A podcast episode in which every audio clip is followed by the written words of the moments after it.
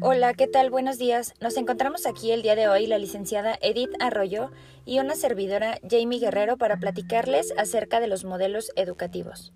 Estos se dieron en la segunda parte del siglo XX. El primer modelo es el tradicional. Está centrado en el profesorado. El punto clave es que el alumno aprenda el contenido. Las matemáticas se consideran el saber más relevante. El segundo modelo es el didáctico tecnológico. Este está centrado en los medios. Es el camino para que el ser humano pueda aprender. En este modelo se combina la preocupación de transmitir el conocimiento acumulado con el uso de metodologías activas. Existe preocupación por la teoría y la práctica de manera conjunta. El tercer modelo educativo es el activo situado. Este prepara al alumno para la vida en los diferentes contextos. Todo se basa en el alumno. El docente diseña, analiza y elige las actividades y los contenidos y el alumno trabaja en clase. El cuarto modelo didáctico es el ecológico activista.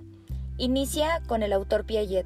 Está centrado en la realidad y el entorno con contexto ecológico y cuidado del medio ambiente. Está acentuado en la realidad y es para escuelas aptas y dotadas de todos los insumos necesarios. El quinto modelo es el cultural conceptual. Este se da en escuelas de culturas diferentes con alumnos. Está centrado en las manifestaciones culturales.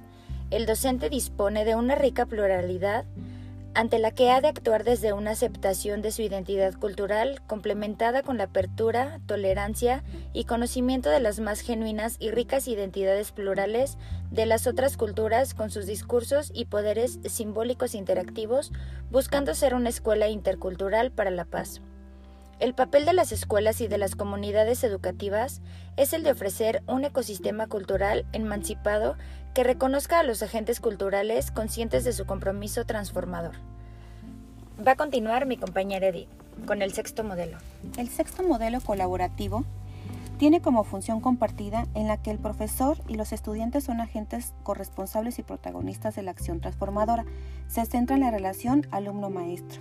La colaboración se apoya con la vivencia en común del proceso de enseñanza-aprendizaje, diseñado y desarrollado como un espacio de implicación y correflexión entre el docente y los estudiantes y de estos entre sí. El séptimo modelo es el de investigación cualitativa. Se centra en las ciencias y el conocimiento de estas mismas. Los alumnos es para alumnos sobresalientes y con un IQ elevado o con un ritmo de aprendizaje superlativo aplica a otras disciplinas, a otros elementos artísticos y con algunas dotes. Desarrolla el potencial al máximo del alumno. El octavo modelo educativo es el transdisciplinario. Se aprende a, través de conceptos. El contenido es lo central. Facilita el aprendizaje del medio externo. Hay un cambio de actitud y mentalidad entre el docente, ya que esto es un poco más complicado en la actualidad. Todas las materias están alrededor del concepto y basados en el concepto. En el preescolar, este concepto o este contenido se basa en la trenza del aprendizaje, donde todos se trabajan a la par en el concepto, es decir, cada docente adapta su contenido para girar alrededor del concepto, como un tipo de rompecabezas donde encaja todo y se arma un contenido global. El, noveno el modelo modelo es el aprendizaje basado en problemas. Precisamente se basa en la atención a problemas. Representa un problema a resolver a los estudiantes. Se les ofrecen las herramientas necesarias para resolverlo. Se guía y se acompaña sin dar la solución a ellos. Permite que la metacognición se se coordine y con este la resolución del problema. La parte más importante es retomar y sacar conclusiones correspondientes para no dejar el tema suelto.